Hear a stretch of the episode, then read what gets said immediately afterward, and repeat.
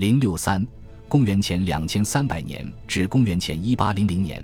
德国中部冶金的发展及跨地区影响。小规模的铜加工是由绳纹陶文化人群引入北欧的，但是大部分北方地区缺乏二次风化的发育良好的矿脉，而南方的矿石则易于冶炼。在公元前二千纪末，使用中杯陶器的后继者将技术进行了改进，最先将铜与波西米亚锡合金化。新技术通过新的干草原连接，从高加索的冶金中心到达了喀尔巴阡盆地。为当地主流文化的发展奠定了基础，人们对炫耀性物品的普遍兴趣，确保了这一发展对邻近地区和遥远的精英阶层都产生了影响。正是在这一地点，青铜时代的经典场景出现了：大量的青铜器窖藏品。众所周知，来自这一地区的青铜窖藏数量非常多，还有巨大坟墩下壮观的黄金制品和青铜器物的墓葬。考古学家将这一现象命名为乌尼蒂茨文化，由此不仅指明了当地的陶器风格，而且还表明了广阔的冶金地区，在那里他树立了炫耀性物品的风格和炫耀的标准。主要的武器是匕首。中杯文化的冶金学家已经将单纯由铜构成的刀柄发展为用铆钉连接有机材料柄的青铜形态。乌尼蒂茨冶金师改进了它。添加了固体金属柄，通过被称为修补浇铸的工艺，将其添加到刀片中。刀片可以通过冲压来进一步美化，或者通过添加金属钉来修饰有机刀柄。这种刀片也可以用作支臂，通过大铆钉将其与杆柄呈直角连接，从而形成所谓的戟。在此阶段，东地中海以外的地区一般不使用长矛。因为它们很难牢固地固定在杆柄上，斧也是用青铜制成的，平斧以及轴孔斧在该地区通常有两个窄而对称的刃部。乌尼蒂茨的冶金学家所通晓的这一行业的其他技巧之一，就是知道如何促进锡的表面富集，以生产出类似于银的刀片。与这些武器配套的是金属饰品，尤其是环形物。一种标准化但大体成型的颈环物是这一时期另一个矿区的特制品。该矿区或位于卡尔巴阡山脉西部，更有可能位于阿尔卑斯山脉的东部。这些环形物是通过铸造毛坯，然后用锤子敲打弯曲成型，作为标准化的商品被广泛交易，然后再进行合金化，重新铸造，形成最终的形状。其中的一些通过独木舟沿着多瑙河行销。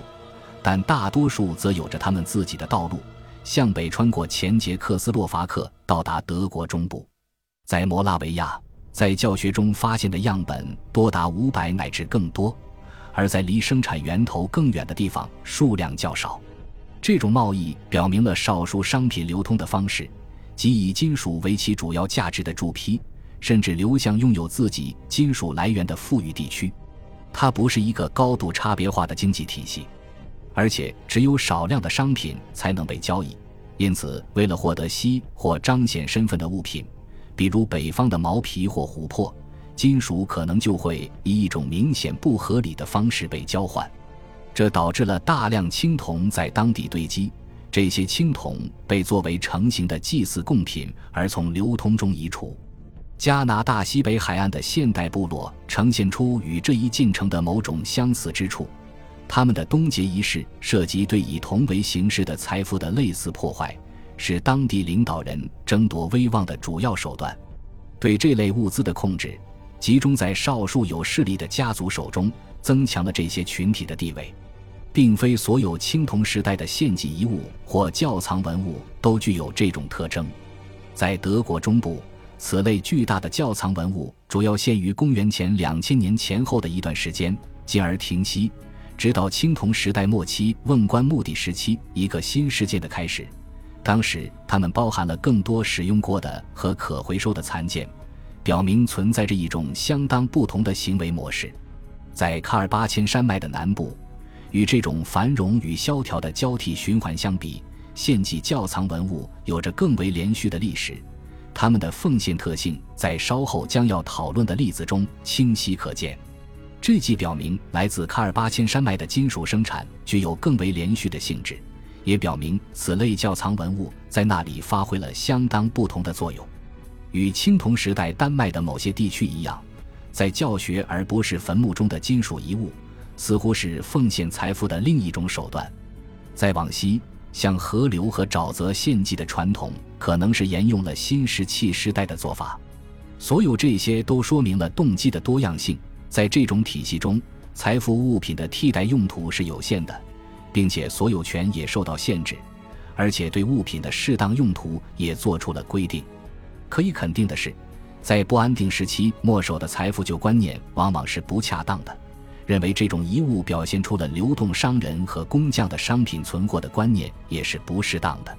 重要的是，不要将这种观念纳入基于窖藏文物范围的编年体系中。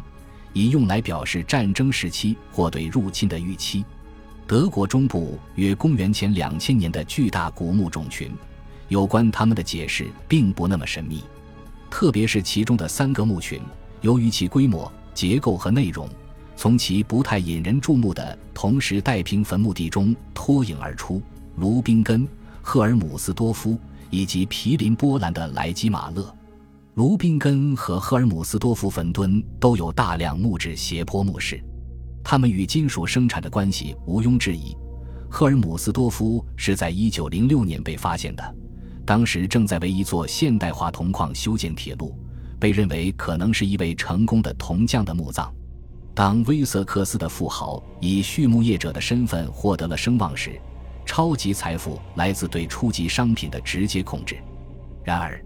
这种十九世纪的原始表象不应掩盖民族志的现实。卢宾根的墓葬包含有一个木匠工具箱和一块用于金属加工的电石，还有一枚纯金戒指和黄金衣物架。从荷兰到伏尔加河的其他图姆卢斯古坟，我们已经发现了铁匠设备，这表明冶金术本身可能是一种深奥的精英技能，不能委托给文化下层阶级乃至工匠的仆人去做。对大自然神秘事物的控制是权力和权威的另一个标志。在波兰和德国的邻近地区，受乌尼蒂茨文化风格的影响，主要由其铜和锡提供的金属工业在波兰与德国的邻近地区发展起来，但财富集中度不高。乌尼蒂茨的对外关系，经由一系列媒介与布列塔尼半岛和威瑟克斯等不同地区建立了联系。与其他深入至瑞士和意大利北部的古老中卑文化网络中心地区也建立了联系。威瑟克斯是由英国西部和爱尔兰向其提供金属补给的，那里的本土冶金文化当时发展蓬勃。偶尔有来自这条东西贸易链条的部分金属制品到达了另一端的领土，并沿着这个链条传播其他材料，包括黄金、琥珀和锡。毫无疑问。一些有机商品自那以后保存了下来，但此外还有一些生活文化元素，比如传奇、英雄史诗和神话等，都消失殆尽。斯堪的纳维亚半岛，尤其是人口相对庞大和密集的丹麦，长期被排斥在这种平等社会之外。那里的人们还生活在发展迟缓的石器时代，他们出口琥珀，同时进口爱尔兰斧头和乌尼蒂茨匕首。但在自己的领地内缺乏金属资源，也没有任何规模的本土工业能对进口金属进行再加工，甚至连中杯文化也未能渗入北欧。古老的绳纹陶文化传统继续存在和发展，